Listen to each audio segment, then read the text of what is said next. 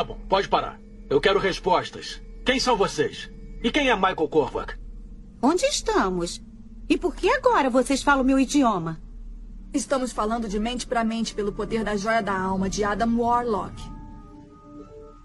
Tudo bem, mas isso não ajuda a explicar nada. Olha, meu nome é Peter Quill. Sou o líder dos Guardiões. É Star-Lord. Respeitem. Ah, Rocket. Somos uma força de paz intergaláctica. Atuamos juntos para manter as galáxias estáveis. Guardiões das Galáxias? São tipo Vingadores Espaciais. Esta é Quasar. O cheio de personalidade é Rocket Raccoon. A grande árvore é Groot. Eu sou Groot. Sempre que um desequilíbrio é detectado, graças ao nosso amigo Warlock, nós intervimos e resolvemos a situação, seja ela qual for.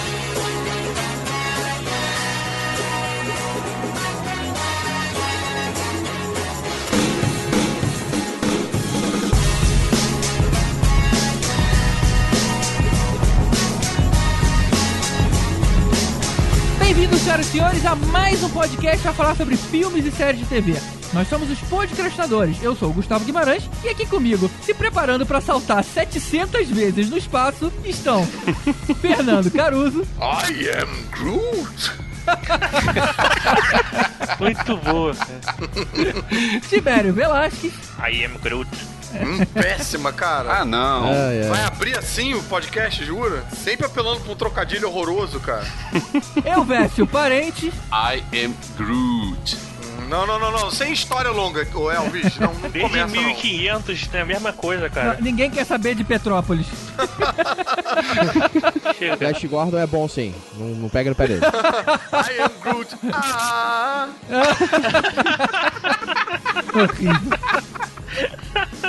Aquele que já é de casa, Carlos Voltor. I'm Groot? Bem-vindo de volta.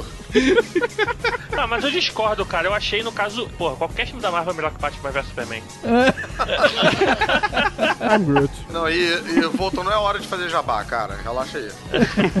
E voltando ao Podcastinadores, depois daquele sucesso arrebatador do episódio especial de mulheres, Mariana Cabral. Aê, I am Groot.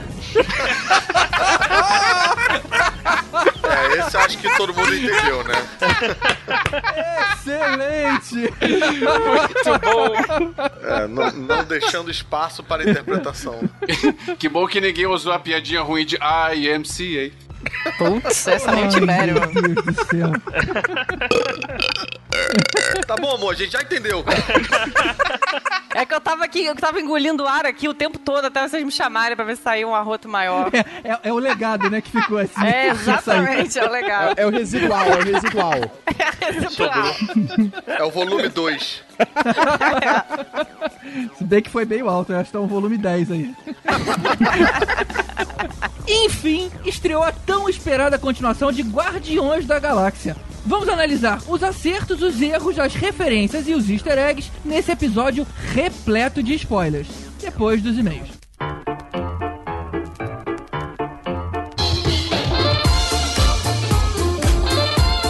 Tibério, parece que a leitura de e-mails é nossa hoje. A gente tá tudo dominado. A gente que manda. É isso aí. Quero saber quais vão ser as cartinhas que a gente vai ler hoje aqui.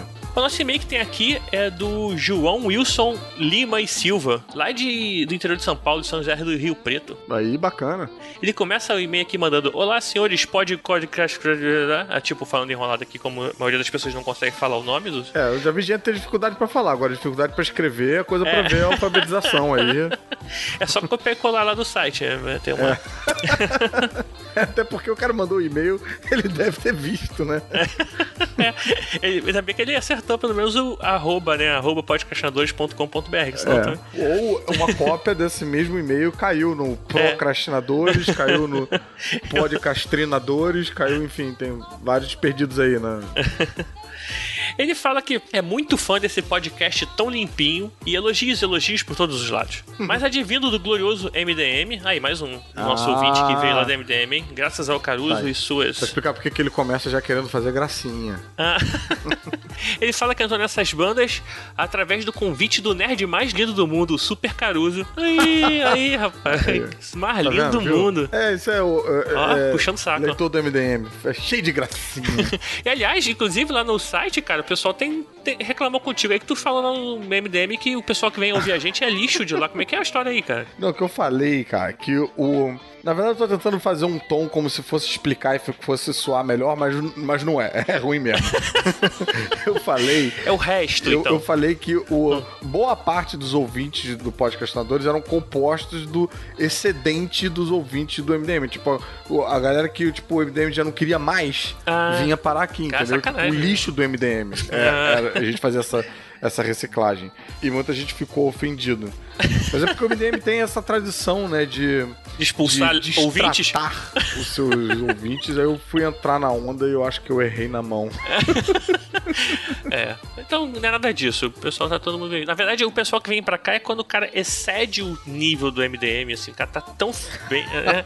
Aí ele vem pra cá e fala: Não, eu quero uma Entendi. coisa melhor. Então agora você tá, na verdade, sacaneando todos os ouvintes que ficaram no MDM. que né? ficar no MDM, tem que vir pro podcast. Entendi, tá certo. É, é, E de sacaneei, acabei né? sacaneando o pessoal do MDM, sem querer também, mas não. não, brincadeira, pessoal. O pessoal é gente boa, me pode me convidar de novo aí. Não chama só Caruso, não. É, Ele continua aqui. Na época que ele começou a ouvir, é, a gente ainda fazia parte do abacaxi voador, né? Sim. E ele fala ainda, cara, que era leitor assíduo do Caverna do Caruso. E ele Olha é aí, uma cara. viuvinha de ler os indi- as indicações do Nerd Global. Nerd Global acho que deve ser você. Pô, eu sou viúva também, cara. Pô, abacaxi eu não voa mais, né? É, e aí? Ele aí? caiu, morreu, teve uma morte horrorosa. Queria muito que fosse disponibilizado em um pedacinho, em algum lugar, nem que seja aqui no próprio podcastadores.com.br. E aí, cara, e tá triste. E aí, o que, que você fala aí, pessoal? Na verdade, é a Pô, primeira pessoa que aí. fala isso pra gente, hein? É, velho, pô, João Wilson, cara, muito obrigado pelo carinho de escrever ainda mais de falar do, do, do Caverna do Caruso, que é um negócio que eu gostava tanto de fazer, e não só de fazer, como de ficar trocando lá comentário com a galera. O Tibério sabe, o Tibério ajudava bastante na diagramação ali. Eu ficava, cara, vivia ali, né, como se fosse bate-papo da UOL, conversando com as pessoas no, no, no site. Bate-papo Mas, da UOL, a referência velha, assim. talvez seja cedo pra eu, pra eu falar isso, mas eu tô já aventando a possibilidade de fazer um retorno do Caverna do Caruso em URL própria, pra não bagunçar muito o site do Podcastadores, que é tão limpinho, rapaz, que eu fico até com medo de escrever no, no, no site. E aí eu espero muito, muito contar com o João Wilson e com a galera que acompanhava lá pra gente continuar trocando aquela ideia gostosa na parte de comentários e indicar quadrinhos obscuros. Tu sabe que agora vai ter uma cobrança. Tu falou que vai fazer não sei o que, agora vai ser direto, né? Aí é, vai ter o João Wilson e mais dois.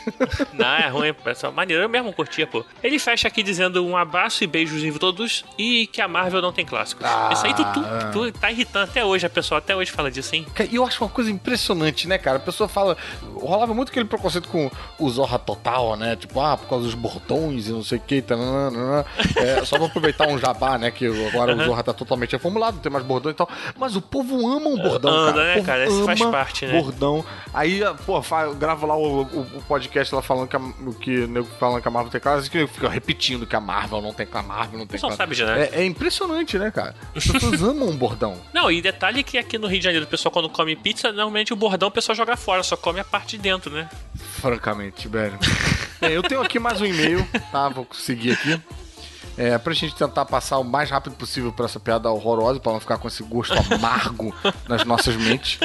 E é um, um e-mail da Jéssica Jardim, referente ao nosso último episódio falando dos live action da Disney. Ela mandou o seguinte: Olá, excelente podcast. Gostaria apenas de fazer um comentário sobre a análise que foi feita sobre o uso ou a falta das músicas originais dos desenhos nas adaptações live action. Acredito que essa escolha não foi baseada apenas no tom do filme ou por medo de usar as músicas, mas sim no uso delas e suas relevâncias na obra original. A partir da renascença da Disney, nós, nós temos aí uma sommelier Ó, da Disney que veio renascença, com- é. renascença. partir da renascença da Disney, ela botou aqui a data de 89 a 99, a mesma passou a contratar artistas musicais da Broadway para produzir a trilha sonora. Podemos observar isso claramente em filmes dessa época, como por exemplo A Pequena Sereia, Aladdin, O Rei Leão, que são muito mais musicais que seus antecessores. Logo, seria praticamente impossível fazer uma Bela e a Fera da Disney que não usasse as músicas, já que a obra original é essencialmente um musical, sendo as canções fundamentais como recurso narrativo. É, mas a, a Bela a É. Fera, é, a gente até falou que ela, ela usa as músicas originais, né? Quem a Sim. gente falou É, mais foi que da ela- Cinderela, né? Que É, exatamente. O que ela tá querendo dizer é que os filmes que ela- a Disney não usou essas músicas originais é porque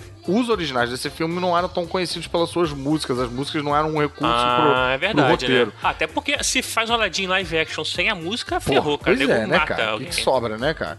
É, E, e, assim, eu, eu concordo, mas eu discordo um pouquinho, porque o, o Bipt Bop Boom é uma, cara, é uma música super Disney do Cinderela, sabe? Uma música É. que você imediatamente você vai pro meio do parque quando você escuta essa música. E eles não É usaram. Pô, eu fiquei puto com isso, É. cara. Aí ela repete, ela, ela segue exatamente com isso falando. O mesmo não acontece em Cinderela, muito menos em A Bela Adormecida, que praticamente só tem uma música ao longo do filme todo. Também acredito que a Disney optou por não começar por adaptar Branca de Neve, porque já existem vários filmes recentes e isso iria confundir o público. Já a adaptação de Bela Adormecida, como em, em Malévola, eu acho se justifica mais no roteiro original, não funcionaria como um filme é, sem ser drasticamente modificado.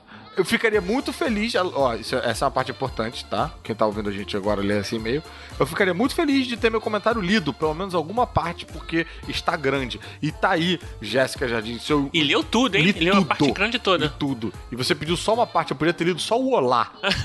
que eu já ia estar Ou atendendo. então um excelente podcast. É. Ou nem isso, podia só falar, olá, excelente. É só uma parte mesmo. E nós somos um podcast do povo, que atende o público, que gosta dessa É. troca, que gosta de, de conversar com os ouvintes. Então a gente tá aí lendo o e-mail da Jéssica Jardim todo. Pode ninguém gostar desse podcast, mas a Jéssica vai ficar feliz hoje, pelo menos. Vai, o jardim vai estar florido. Inclusive, também teve um, um- Lá no nosso site, teve a Amanda, que ela comentou também no podcast da Disney. Eu acho legal falar, porque ela meio que dá uma corrigida na gente, que a gente fala que o pai da Bela volta caminhando, ficou uma discussão se ele voltava de cavalo, se ele voltava caminhando, e ela fala aqui que a fera joga ele dentro de uma carruagem viva, Nossa. que deveria ser o cocheiro transformado, assim como o Lumière. Ah. E de fato, ele é deixado perto da aldeia e não dentro dela. Tá aí, interessante. É o primeiro Uber da Disney, né? É. É um aplicativo da Bela e a Fera lá.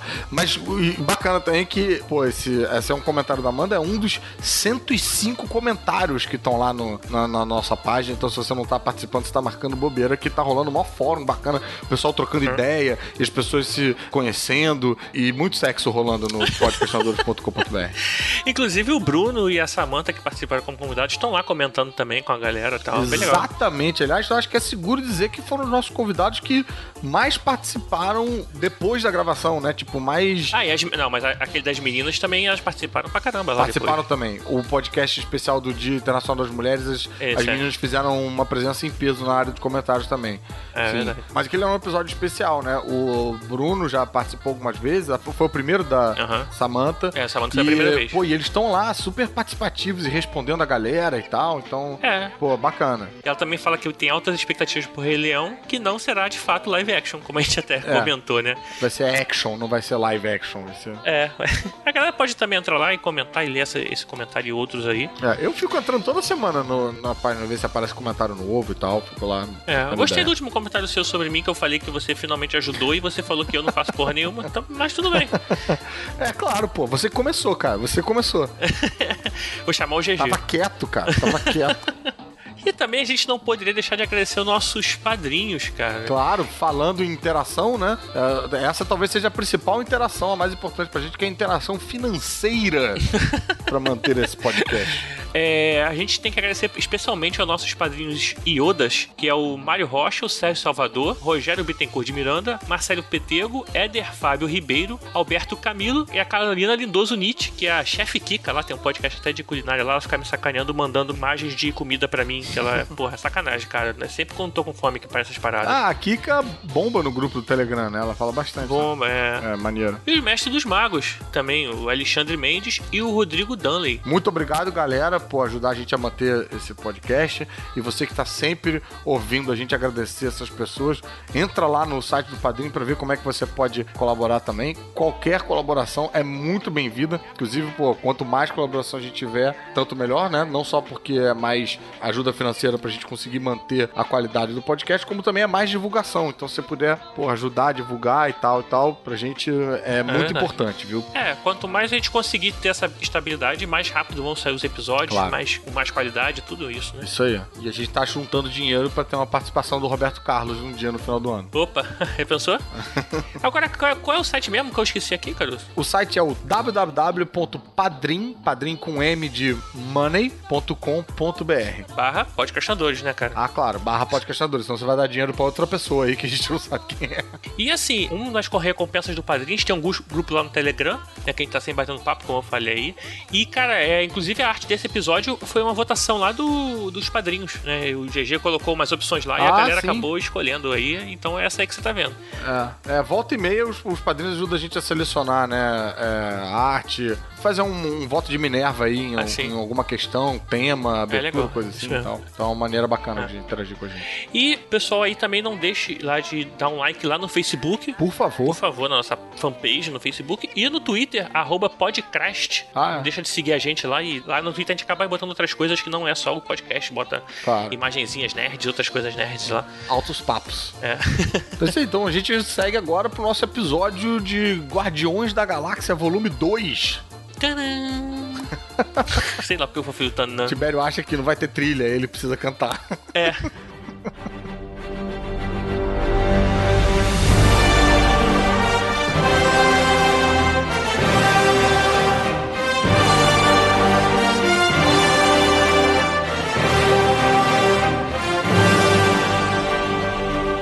você for um daqueles que torceu o nariz pro trailer de Guardiões da Galáxia Volume 2, alegando que as cenas tinham entregue muita coisa, bem, você se deu mal. O filme é muito mais do que tem ali, seja quanto às cenas de ação, seja quanto às piadas, às surpresas e principalmente, e particularmente o que eu mais gostei, a carga dramática em vários personagens. Mas peraí, quem reclamou do trailer? Puta, muita também não gente, vi ninguém reclamar do trailer, não. Muita- O quê? Vocês não leram o fórum? Quem reclamou? O GG. Eu gostei, cara. É, eu- É. Muito pelo Pra contrário. vir que reclamei do trailer, me fudi. Cara, eu achei exatamente o contrário desse trailer. Ele foi completamente na, na direção contrária tudo que tava sendo mostrado nos trailers hoje em dia. Ele não te mostra praticamente nada da história. O que ele te mostrou no trailer foram os primeiros 10, 15 minutos de filme. Mais ou menos. Na verdade, foi muito questionado você mostrar, por exemplo, a presença do, do pai do Peter. Ah, é, isso foi meio uma revelação do trailer, né? E é uma surpresa que a gente vê mais lá pro meio do filme. Então, porra, meu Deus, apareceu o pai do cara, já vai mostrar isso no trailer. E se você for lembrar do primeiro filme, tinha muita cena de ação. E no trailer mostrou muita cena de ação. Então imaginou-se que já vimos ali um pouco de tudo. Quando, na verdade, o filme, o volume 2, ele tem muito mais cena de ação do que, por exemplo, teve no primeiro filme. É, uma coisa que acontece, né, que aquelas cenas que a gente vê ali no trailer são os primeiros cinco minutos. Aquele monstro que parece que é meio que um monstro final, é mó preâmbulo, né? É, Tipo, é é um, abertura, né, cara? É, é um monstro, tipo, do início. é um monstro prólogo, né? Exato. E convenhamos, você ter uma jogadinha de fazer essa abertura em plano sequência, onde você foca o que é menos importante na ação, foi muito legal. Cara, né? essa, essa sequência inicial, eu, eu acho que esses créditos iniciais são os créditos iniciais mais geniais desde o Deadpool. Porque. E não, não pegando a piada do Deadpool, que era um troço tudo zoado. Que é você botar o Baby Groot dançando amarradão enquanto a porradaria tá comendo lá atrás. E ele não tá nem aí pra isso. E você não tá vendo exatamente o que tá acontecendo. que Você tá curtindo o Baby Groot dançando aquilo. É, e falando, e falando sobre o trailer, é, eu não vi o trailer. Já sabia que ia ser um dos filmes, um dos, um dos mais esperados do ano, então eu evitei ao máximo. Você conseguiu não ver? Eu teve uma vez que eu entrei numa sala de cinema e tava passando o fim do trailer, que foi aquela cena que o Drax é, fica sacaneando o que o Peter Quill gosta da Gamorra. É. É, foi a única coisa que eu tinha visto no filme. Não, não, não, não tinha visto nada disso. Eu só vi as cenas de comédia do trailer. Eu não sabia que o, o Ego ia estar no filme e nem que ia ter o pai do, do Peter. E assim, não, sabia disso, eu fui pego surpresa na hora. Nossa, você foi surpreendido no cinema com essa informação? bom. Foi, Pô, Foi, que deu bem, maneiro, então. cara, que maneiro. Pois é. Cara, mas voltando à sequência de abertura do Groot, cara, eu cheguei a ficar incomodado no momento de, de não saber pra onde olhar, porque eu tava vendo o Groot, mas tava rolando uma ação no fundo. e eu queria ver a ação também, a ação Eu tava também. maneiro. Tipo, sai daí, Groot. Deixa eu ver aquele monstro. Bicho, aquela abertura já me deu vontade de ver o filme duas vezes, já logo no início. Eu falei, ok, vou olhar só o Groot agora, depois eu venho de novo aqui, eu vou ficar só olhando pra trás. E o pior é o seguinte, a gente vai ter que ver três vezes, Por né? que o Groot é tão Porque a fofo? primeira vez a gente vê aquilo tudo, tudo misturado, a segunda vez é focar num, a terceira vez é focar no outro. É. Não dá pra ver só duas vezes. Só essa abertura já vale a pena a- o retorno no cinema. Já. E já essa vale. abertura tem uma referência ao final do primeiro filme, que é o Groot brincando com o Drax, né? Que olha pra ele e ele fica paralisado. Isso, Aí continua isso. Ah, Drax. pode crer. Eles fazem uma brincadeira dessa já no início do filme. É uma referência ao final, ao- à cena A pós-crédito cena do primeiro filme. É. Exato. Brincando é. de batata quente, né? Batata quente não. É. É. Qual era? A... É estátua, É, é estátua. Estátua, é. Falando em relação à coisa do pai dele, a revelação do pai, eu nem achei que eh, você saber dela antes estraga muito isso. É. Já era uma coisa muito especulada desde o final do primeiro filme, né? Quem é o pai do Peter Quill. Isso é verdade. E nesse filme ela é revelada rápido. Sim. Você sabe que o pai, o pai dele aparece na história. Ele, na verdade, é o que faz a história andar. É. Ele aparece ali nos primeiros 15 minutos, ele já tá em cena. É, verdade. É, na verdade, o pai tinha que aparecer. A gente não sabia é, o que, que ia ser, quem é o pai dele, qu- qual é a, a do pai dele. Porque a gente já sabia que Exato. o pai dele tem alguma coisa misteriosa, tem alguma coisa que a gente não sabe o que, que é. Tem uma merda por trás, né? Pois é. Não, s- saber que ele era alguma coisa poderosa, já que é. o, o Peter Quill segurou a joia do infinito e não morreu. Então a gente já sabia que, opa, e- o Peter Quill é diferente. Logicamente, se a mãe é terrestre e o pai é desconhecido, só pode vir pelo pai. Mas a gente não imaginou que fosse um deus. Isso eu achei até meio exagero. Eu Ser um também não celestial gostei disso. Foi meio over, né? É, também achei meio over, porque o o legal de- dele é ele ser humano, né, pra caralho, assim. É. Ele é o mais próximo da gente,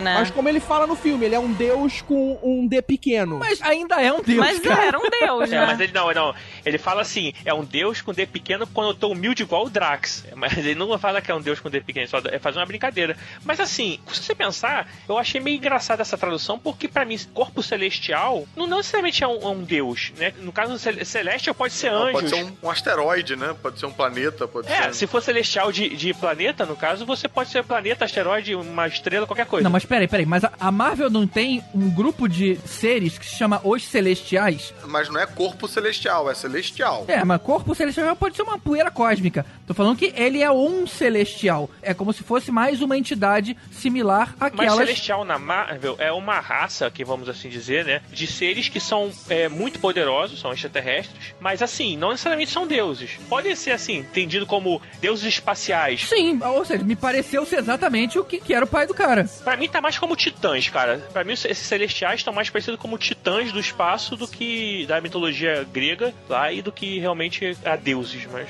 beleza, é perto de deuses também. Você tá dizendo então que ele não tem aquele nível de poder. Até porque no primeiro filme você tem a cabeça de um celestial. Uma, uma cidade lá, aquela mineração é dentro da cabeça de um celestial. Eles são criaturas, eles não são seres onipotentes, onipresentes. Sim, sim. Eles são poderosos. Uhum, né? Eles são entidades cósmicas da Marvel, mas eles podem ser mortos, eles podem ser confrontados. Pode, Tanto pode. que você tem a cabeça de um no primeiro filme e você tem o outro sendo morto nesse filme. É, eu acho que o ego é um- não é um celestial, ele é um planeta. É, eu não Ele entendi é o que, um que ele é também. É Deus, é planeta. Ele é um planeta. Não, ele é, um mais do que isso, gente. Senão ele não viraria uma No pessoa. filme eles fizeram ele ser mais. Nos quadrinhos, o ego é um planeta. É um planeta com a cara gigante que fica passeando por aí. Sim, É, sim. ma- Mas o que a gente viu no filme, eu não vi os quadrinhos. O que a gente viu no filme é muito mais do que um planeta. É alguém que consegue moldar a própria forma, você consegue se transformar de homem, é, você pode transar, criar filhos pelo espaço. Um planeta não consegue fazer isso, cara. Não, não, não. Que ele,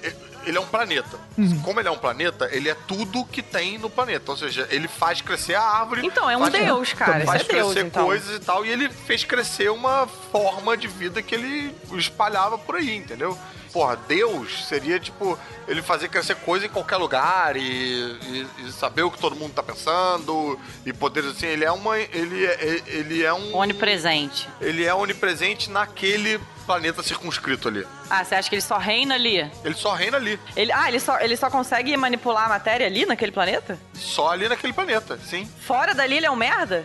É, tanto que ele falou aqui. Não sabia disso, não. Tanto que ele falou que ele não conseguia ficar muito tempo fora do planeta, porque a forma dele ia se desfazer. Ele precisava voltar É verdade. pro planeta. É Ah, verdade. gente, É. não sabia eu- disso. No filme, o planeta é ele. Sim. O cérebro, né, é a parte celestial. E ele criou um planeta em volta daquilo e ele pode gerar massa através daquilo. É você imaginar, por exemplo, a gente conseguisse desprender a nossa mão mandar a nossa mão e fazer alguma coisa longe. Uhum. Só que se ela ficasse muito tempo longe, Ela ia se desfazer. a gente perdia É. aquela mão. Aí a gente teria que crescer uma Ah. nova. É, pra, pra fazer um, um paralelo mais, mais fácil de, de Ah, acompanhar. então é Deus com D minúsculo mesmo. É tipo meleca. Ele faz uma pessoa de melequinha e joga lá.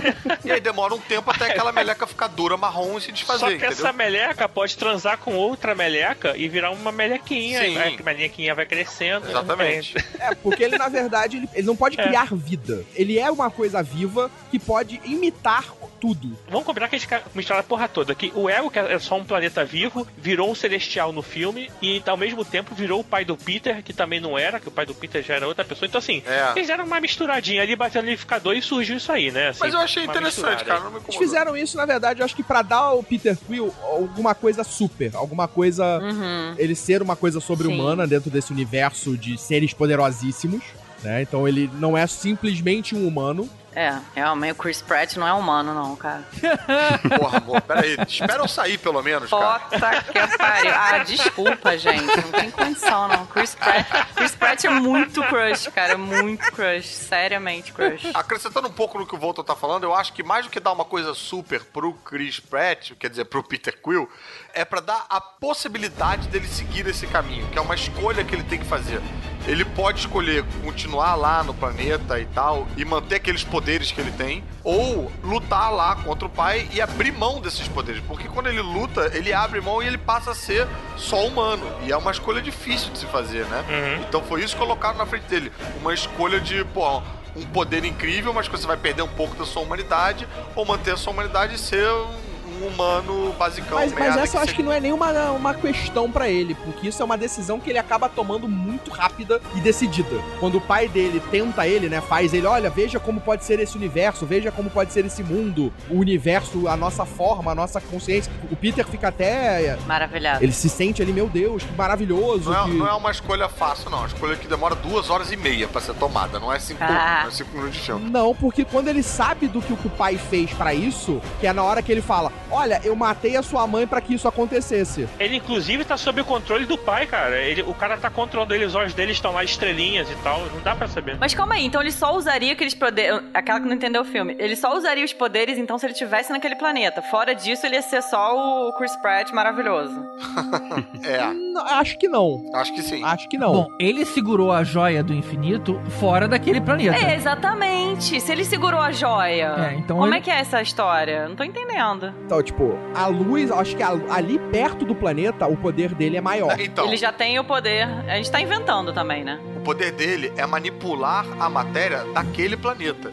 Ele é feito de uma constituição, sei lá, não sei das quantas e tal, tal, tal, que tem uma essência lá, né, ligada ao pai que ajudou ele a segurar Mas a não é parada. só isso. Mas ele, ele aprende com o pai a manipular a energia, a matéria daquele planeta. Daquele planeta, não é a Atom Eve que ma- manipula de qualquer lugar. Mas não é mundo. só isso. Não. Você pegar o pai, o pai vai em vários outros planetas e o que, que ele faz? Ele tira um pedaço dele e planta em todos esses outros planetas. Ele tem poder fora do planeta, fora daquela planeta. Por conta dessas plantinhas. Não, não é por conta das plantinhas.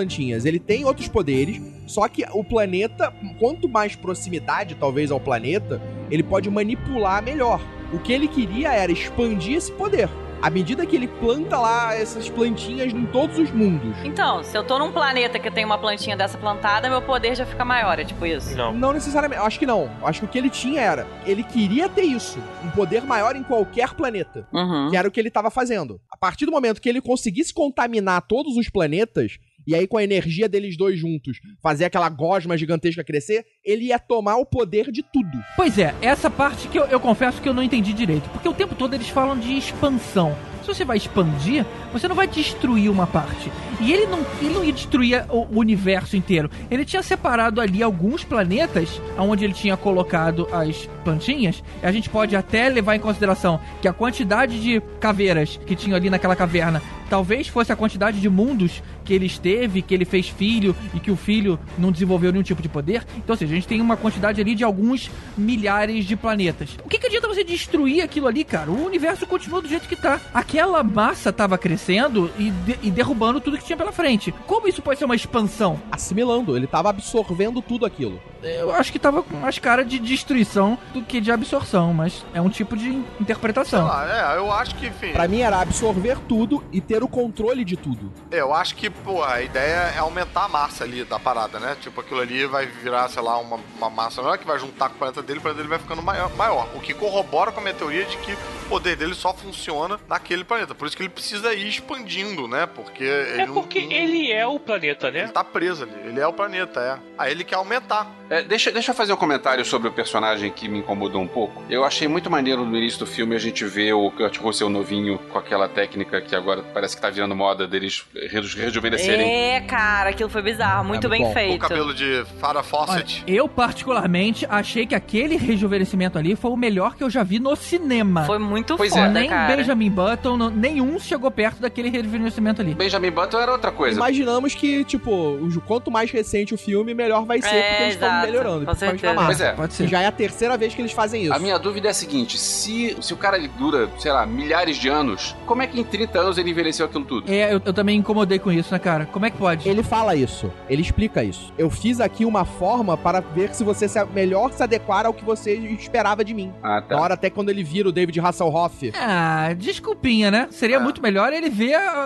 a cara do pai que ele lembrava, né? Ah, mas ele não lembrava, ele É. nunca viu o pai. Nunca viu. A imagem pra ele do pai seria um cara mais velho que ele. É. ele não podia fazer da um mesma pai da idade, mesma né? idade É, dele. Então ele fez uma melhor forma para se adequar ao que ele esperava. Ele fala isso no filme. Então ele não tem aquela cara de Kurt Russell, né? Não, ele tem a cara que ele quiser, né? É, Tem hora que ele tem a cara do David Hasselhoff. Os outros planetas que você viu as caveirinhas lá, GG, ele tinha a cara da raça que ele tava tendo filho, entendeu? não, não, tinha não. Tinha não? Tinha não. Quando aparece, aparece ele igual o, a mesma cara. não aparece, só aparece naquela imagem da ima dele mostrando. É, na imagem Não de mostra porcelana. ele realmente naquela forma. A única imagem que é mostrada dele é ele com aquela jaqueta vermelha igual a do Peter. Sim, sim, exatamente. Então ali ele tava se colocando na posição de igual ao Peter. Que os dois eram iguais. Não, mas quando mostra ele com várias fêmeas de outros planetas. Sim, mas é naquela imagem que ele construiu pra mostrar Mostra pro na Peter Quill. porcelana, não mostra de verdade. Ali ele tá fazendo tudo pra fazer com que o Peter Quill veja ele como pai. Também a gente não sabe,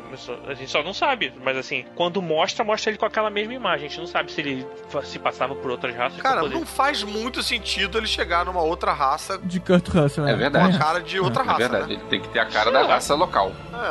É, eu acho que facilita. Por quê? Porque senão ele vai ser um alienígena, né? Pra você se misturar, né, cara? Imagina ele chega pra transar com a mãe do Peter Quill igual um louvadeus gigante. Ela não vai É. querer. A, a- a menos que É, seja alguma não. fantasia, né?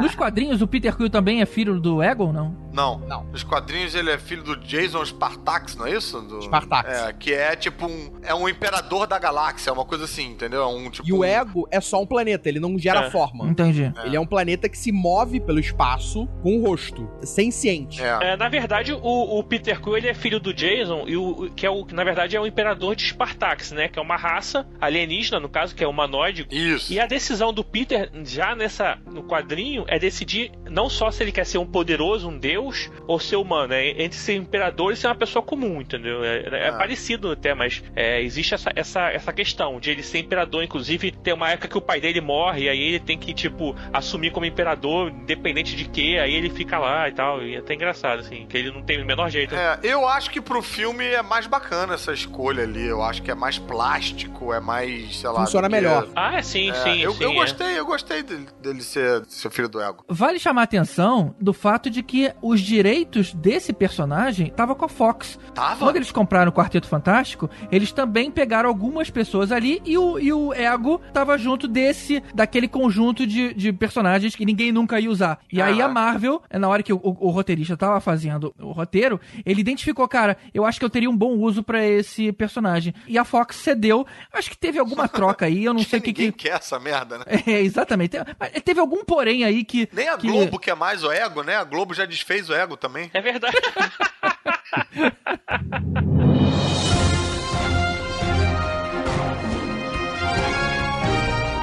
Atenção todos os ouvintes dos podcastinadores. Interrompemos a programação para dar uma informação importante. Ao escrever o roteiro, Gunn tinha certeza de que os direitos do Planeta Vivo no cinema pertenciam à Marvel Studios, uma vez que sua estreia nas HQs foi numa revista do Thor em setembro de 1966, cujos direitos cinematográficos pertencem à empresa. Mas, assim como o Galactus, Surfista Prateado e tantos outros personagens cósmicos da editora, Ego estava com a Fox. Por uma incrível sorte de Gunn, os roteiristas do filme Deadpool, de 2016, produzido pelo estúdio Fox, quiseram mudar os poderes da mutante míssil adolescente megassônica e precisaram da autorização da Marvel. A permissão foi concedida em troca dos direitos sobre Ego. Mais tarde, Gunn comemorou o acordo, pois, segundo ele, não havia um plano B para substituir Ego e todo o roteiro precisaria ser reescrito. O diretor chegou a pensar em incluir outros vilões espaciais no filme, como Kang e Aniquilador, mas eles também estão com a Fox. A fonte é a revista Mundo Super-Heróis da editora Europa. Voltamos agora à nossa programação normal.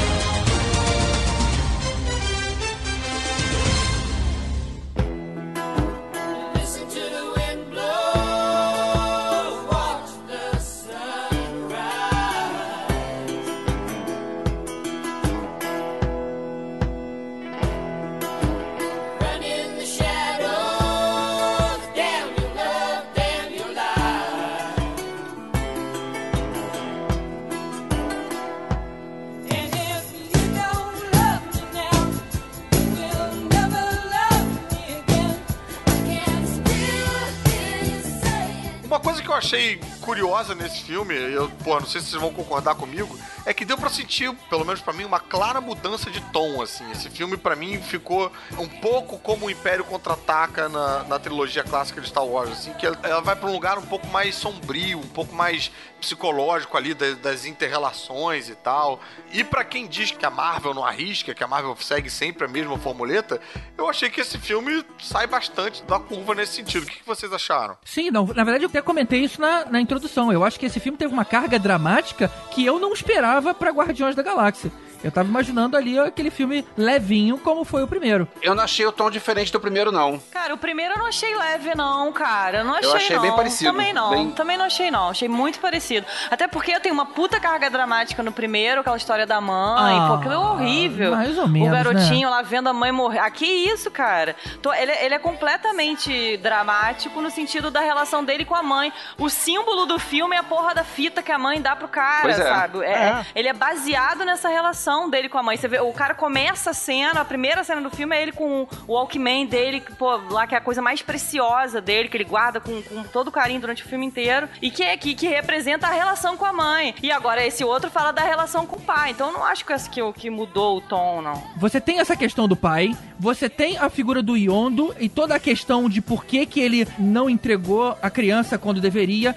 Você tem a questão em cima do Rocket Raccoon, que ele, ele se vê ali lembrando um pouco do passado, ele foi feito pra ter um tipo de reação, e você vê que ele ainda não lida bem com isso. Você tem a questão das irmãs, cara, que tem uma coisa muito mal resolvida entre elas. Eu acho que tem muito mais nuances nesse filme. Mas isso tudo aparece no primeiro, cara. No primeiro a gente vê também essa relação das irmãs. Muito mais superficial, né? Esse filme, ele dá continuidade ao que é construído no primeiro. Exato.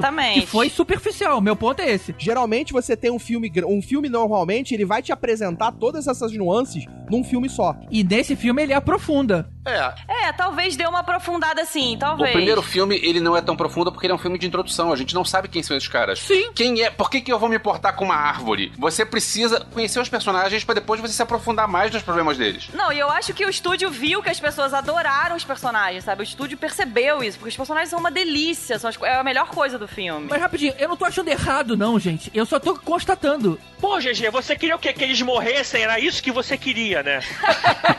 Não tá errado, gente. Não tá errado. Vamos Porra, fazer GG é polêmica foda, aqui. cara. GG A gente tá aqui pra polemizar. Deixa eu tentar justificar o, o meu argumento que eu quis colocar. Que eu acho que o primeiro, ele segue numa aventura espacial, assim, tipo, é, mais ágil e todo mundo seguindo no mesmo objetivo. E eu acho que nesse, o foco tá mais na relação entre eles. É mais na. Eles começam o filme tendo problemas entre eles. Eles estão, tipo, o, o Peter Quill discutindo com o Rocky Raccoon. Ele e a Gamorra estão meio se desentendendo. A família tá um pouco disfuncional. E a gente passa uma jornada pra reorganizar isso, né? Mas se você pegar o primeiro filme, o primeiro filme tem isso. Eles estão discutindo o tempo inteiro, eles estão com problemas o tempo inteiro. Esse filme, ele vem pra trabalhar exatamente pra arrumar a relação deles. Por que, que eles têm esses problemas? Quem eles são? Não acho que arrumar, não, cara. Eles vão sempre. O, o, engra- o bom é eles terem esse problem- esses problemas. O bom é que eles são muito diferentes, muito adoráveis e a relação entre eles é, é linda e acontece.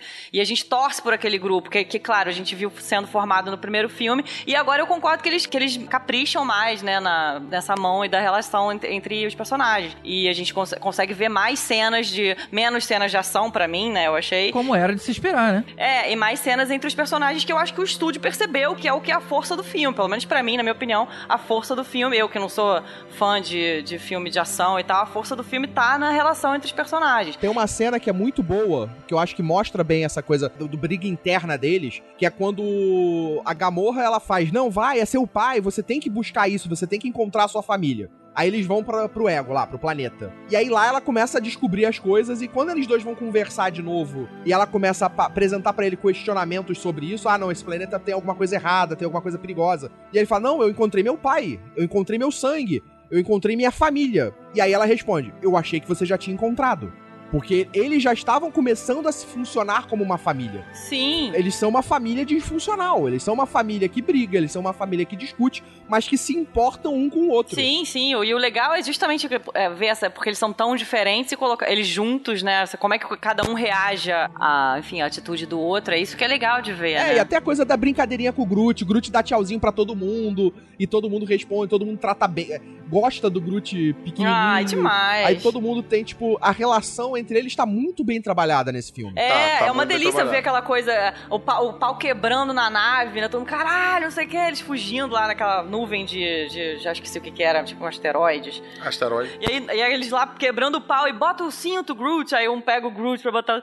ah, o é cinto, tão Groot. bonitinho. É, isso é muito bom. É. O próprio Yondo foi um personagem que eu não gostei muito do primeiro episódio. Eu achei ele meio forçado, meio com cara de que tá ali pra fazer piada. Era pra ser um vilão, mas no final das contas eh, não, não se encontrou direito. E nesse, eu sofri quando ele morreu no final. Sim, eu também. Caramba, eh, logo agora que eu passei a conhecer esse cara e dar valor ao que ele era, É. o cara morre, né? O Yondo, pra mim, foi o Han Solo na carbonite desse filme, cara. Fiquei triste. É, Fiquei é. Eu, inclusive, preferiria que tivessem matado o Peter Quill Tá do louco. que o Yondo. Por quê? O quê? Calma, assim, me cara? escuta. Peraí, é o mocinho, cara. Cara. Se eles tivessem matado o Peter Quill, a gente saberia que o próximo filme ia ser o resgate do Peter Quill. Eu não veria Agora que morreu o Yondo, o Yondo não volta mais, cara. Yondo não tem chance de voltar. É verdade. O Peter Já Quill fez ia... questão de transformar ele em estrelinha pra não ter dúvida, né? É, o que você tava Pois é. falando, GG, eu acho que o Yondo no primeiro filme ele não chega a ser um vilão. Ele é meio que apresentado como um antagonista, mas ele tá sempre ali ajudando o Peter Quill. Ah, não achei não, cara. Pra mim ele é um vilão B, cara. Eles já dão essa relação de, de paterna dele desde o primeiro filme. Não, não concordo não. Eu acho que assim, ele, você vendo o segundo, quando você revê o primeiro, a- as dicas estão ali. Mas, pô, pra quem tá vendo direto o primeiro, ele tá como um, um vilão, um vilão B, assim, um vilãozinho ruim. Tipo, quando eles salvam é, a porra eu não toda, acho. ele aparece pra É, ele é um tomar da da mão puta dele ele é um da a gema. Ele salva o Peter Quill várias vezes no primeiro filme. Pode crer. Ele deixa o Peter Quill fugir com a parada no final. Ele tá ali, ele, ele é um antagonista, mas não é. Porque ele é um vilão com um coração bom, mas ele, é, ele Não. deveria ser um cara mau, sabe? Ele tem uma, uma corja de vilões ali do lado, ele é um contrabandista, ele, ele foi conduzido Sim, pra mas ser um... é, é, o legal dele é que ele tem essas camadas, é que a gente odeia Sim. ele em alguns momentos Sim, e a gente verdade, entende sim, de certa concordo. forma, de uma forma muito que a gente não sabe às vezes nem explicar porquê, a gente, a, a gente vê, a gente consegue ver o que ele gosta do garoto, sabe? Isso desde o primeiro filme. É que eu acho que essas camadas aparecem no segundo filme. Ele podia deixar aqueles dentes ali, né? Ele- quando ele ri, né, cara? É maravilhoso aquele dente. Aquela maquiagem toda é maravilhosa. E esse questionamento que tem nesse segundo filme da tripulação, em relação a ele sempre ajudar o Peter Quill, sempre perdoar ele, já tem no primeiro Sim, filme. já isso. tem no primeiro A filme tripulação total. questiona ele no Total, primeiro filme sobre isso. Total. Assim, eu concordo que esse filme ele tem uma carga dramática maior, mas é natural que foi construído no primeiro filme. Acho que tá todo mundo certo. Não, até porque Sim. você não precisa apresentar os, os personagens de novo, né? Lógico que isso ia acabar acontecendo. Agora, eu achei meio demais a relação, negócio com o pai, assim. Tinha uma hora que eu queria ver outras pessoas e tava vendo o Peter Quill É, eu com... não gostei desse pai com também, o não. Lá. É, e- mas, mas isso foi até inteligente do, do, do roteiro que ele dividiu o filme em, em dois pontos, né? Uma galera tava lá no planeta, e aí tinha toda essa questão do pai e do filho, que ele sabia que tinha que demorar um pouquinho, mas pra não estar todo mundo ali coçando o pé ou deitado na rede, tinha uma outra galera do outro lado com ação acontecendo. Aham. Então Não, essa, é, isso foi, é- é- mas- essa alternância quebrou um pouco do, do marasmo. Mas sei lá, esse negócio da relação do pai eu não curti muito, assim, não. Sei. Mas isso é pra você resolver na sua análise, né, Tibério?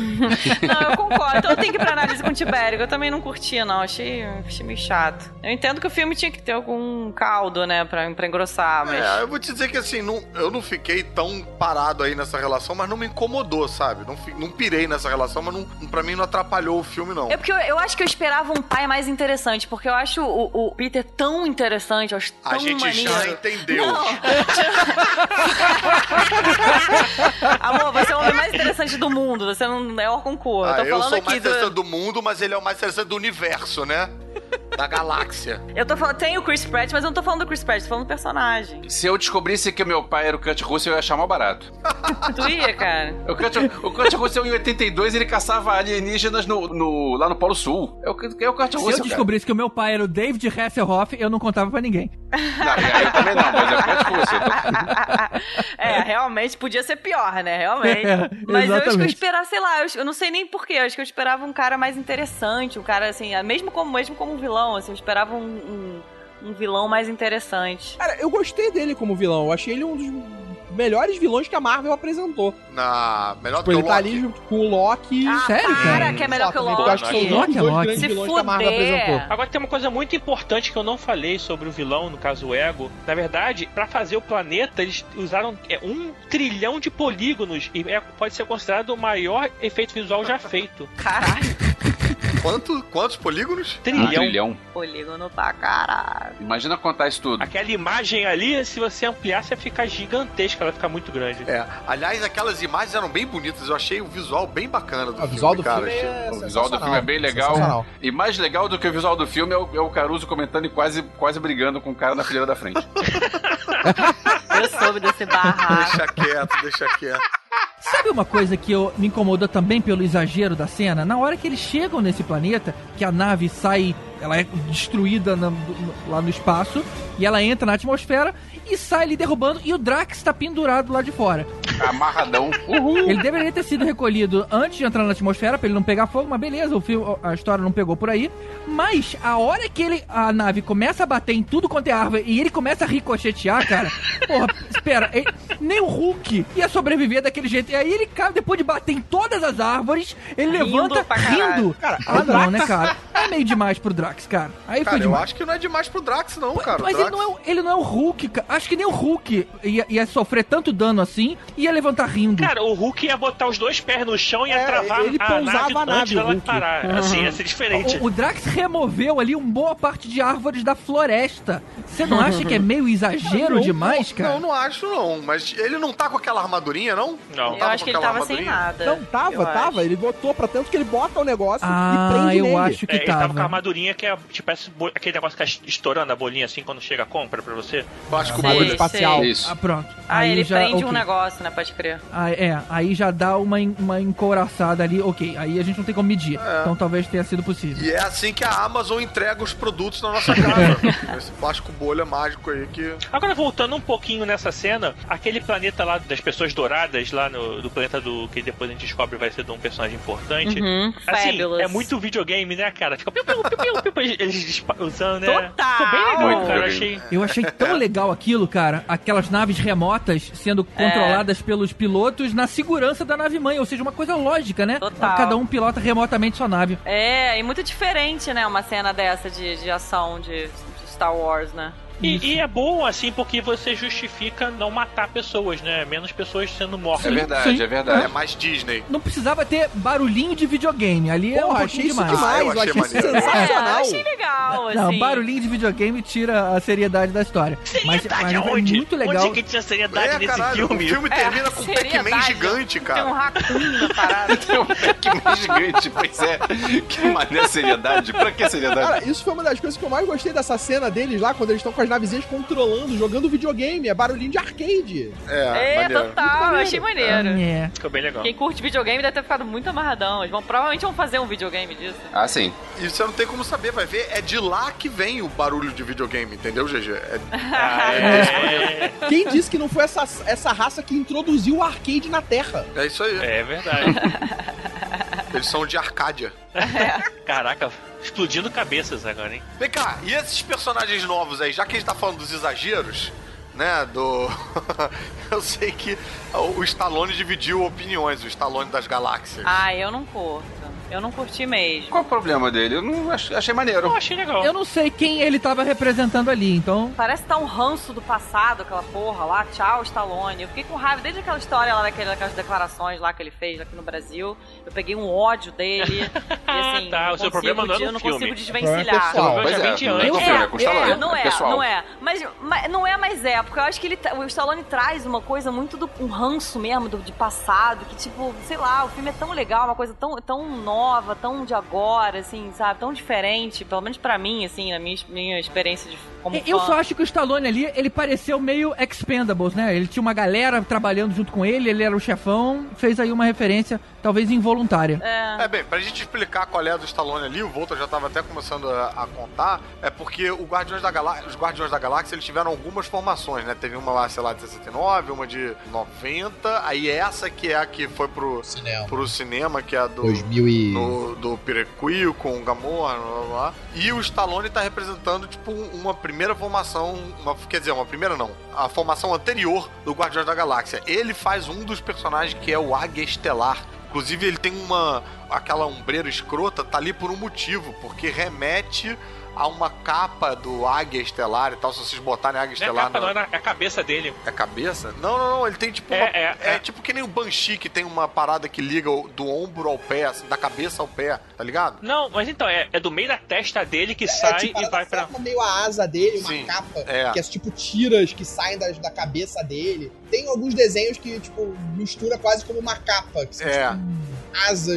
E aí, É junto com ele, tem aquele maluco de cristal e tem um cara grandão que é o. Vamos quer botar os nomes das pessoas, porque assim. Quero, o- vai é lá, que, mete assim, broca, Tibério. Essa fase dos Guardiões da Galáxia é como se passa no ano 3000. Então é como se a Terra tivesse tido colônias espaciais em vários planetas. Então tem a colônia espacial de Plutão, que aí no caso é o Martinex, que é esse de cristal. Tem o, o Ion- o Undo, que aí no caso é o de Alpha Centauri, mas não é humano, é, é, é o último da raça dele. Tem aquele o grandão lá, o fortão, o. Big Rames. É o que é o Charlie 27. Na verdade, ele não é negro, mas é, ele, ele é da colônia de, de- É uma colônia terrestre de Júpiter, por isso que ele é fortão, grandão assim, né? No caso, daria referência. Tem o Victor Vance, que é o cara que tem o escudo do Capitão América. É, mas esse não aparece. E o... Não, não aparece. E teria o Yondo, né? O que aparece é o Kruger, que também é um é um cara que tem contato pelo Doutor Estranho tal, que é uma raça meio. Acho que é Len, um negócio assim, que é uma raça alienígena, nesse caso. Tem a mulher que, assim. Eu já vi na internet o pessoal falando que era a Aleta, mas a Aleta é loira, assim, não parece muito. Eu, acho que parece mais com a Nick, que é da colônia de Mercúrio, que tem o cabelo de fogo e tal. Então, assim, essa realmente, sei lá, acho que vai ter que esperar mais para o pessoal saber o que, que é.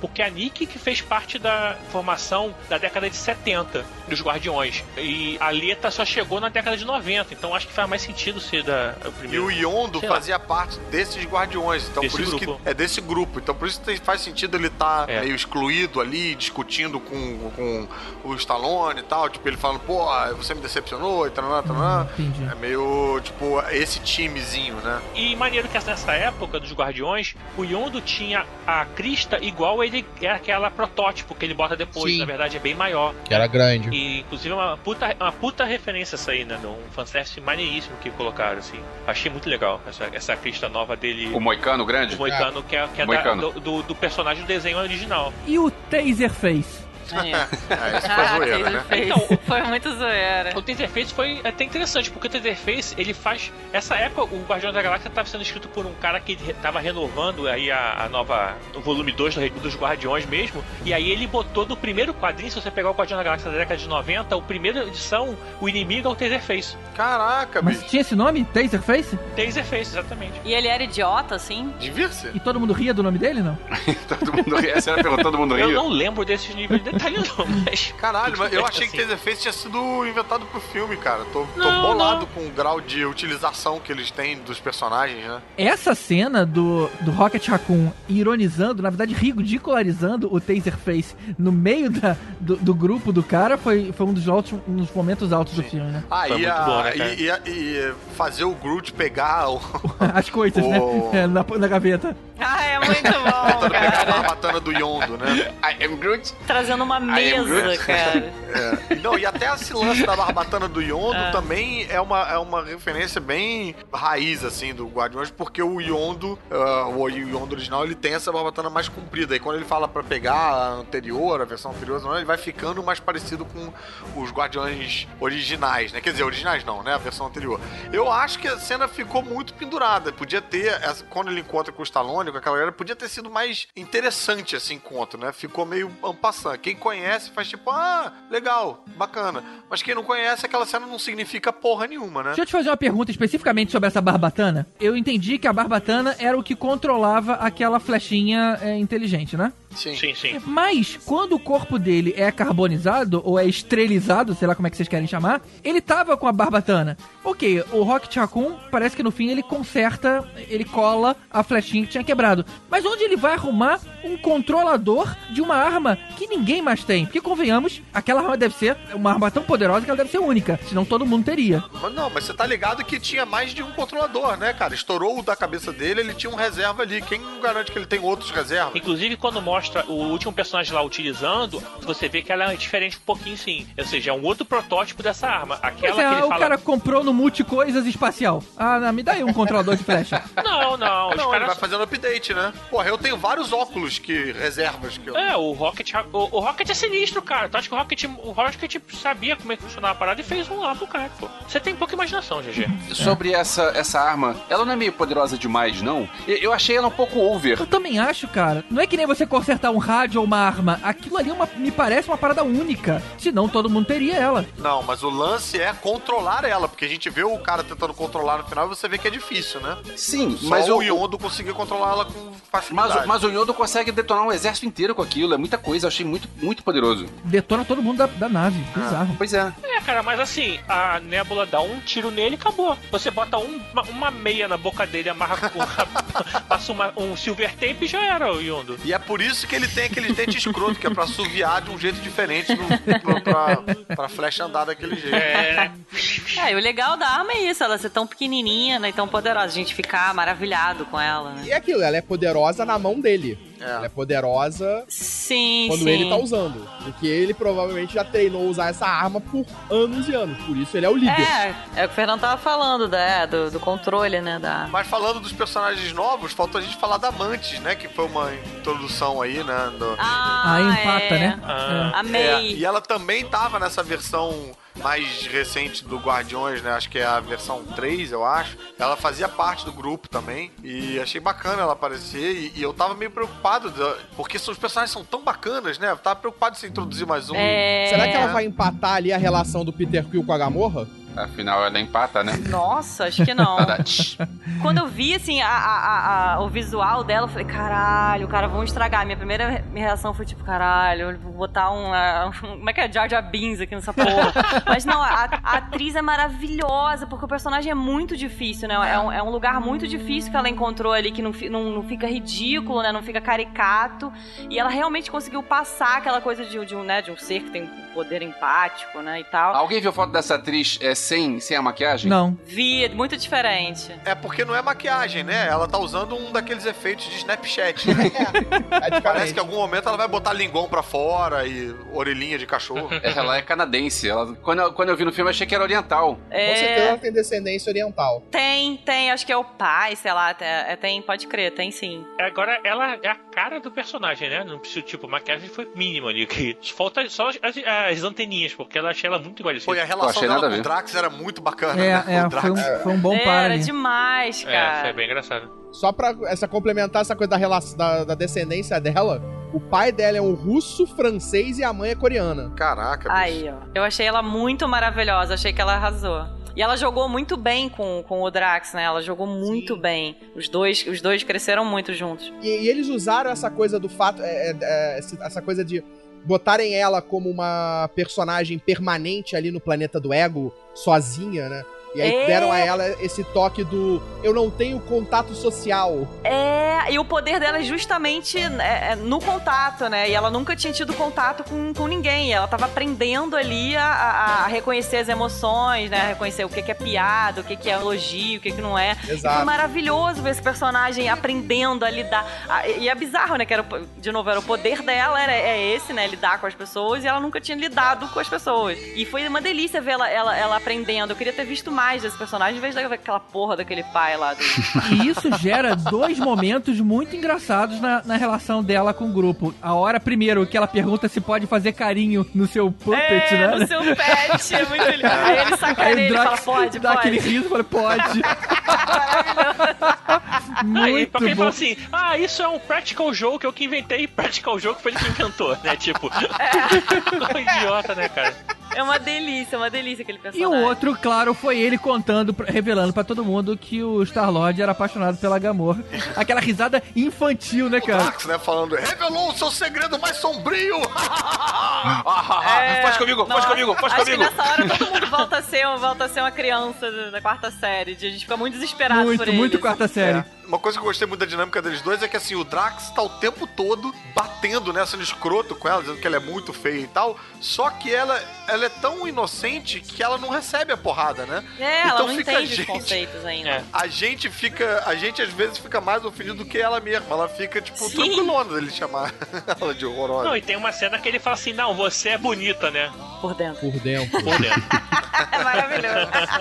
Cara, agora, não é, não é pior que aquela cena que ela toma uma pedrada na cabeça e ele, Mantis, cuidado, tipo assim, 10 minutos depois que ela toma uma parada, sacou? É tipo, um efeito muito retardado. Eu fico curioso de ver essa nova formação no próximo filme. Acrescentando Mantis e acrescentando Nebulosa.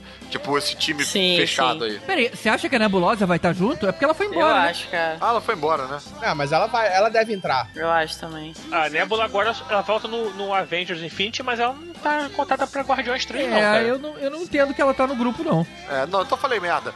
Eu entendi ela como grupo, é. Então. É, pelo que eu vi, ela vai aparecer no Guardiões 3. A atriz, eu acho que o diretor. O diretor já foi confirmado que vai ser o mesmo. James Gunn. James Gunn vai voltar pra dirigir Guardiões 3. A participação dela tá meio nebulosa ainda, ninguém sabe. Obrigado, amor. Ainda bem que você veio. Eu achei ótimo.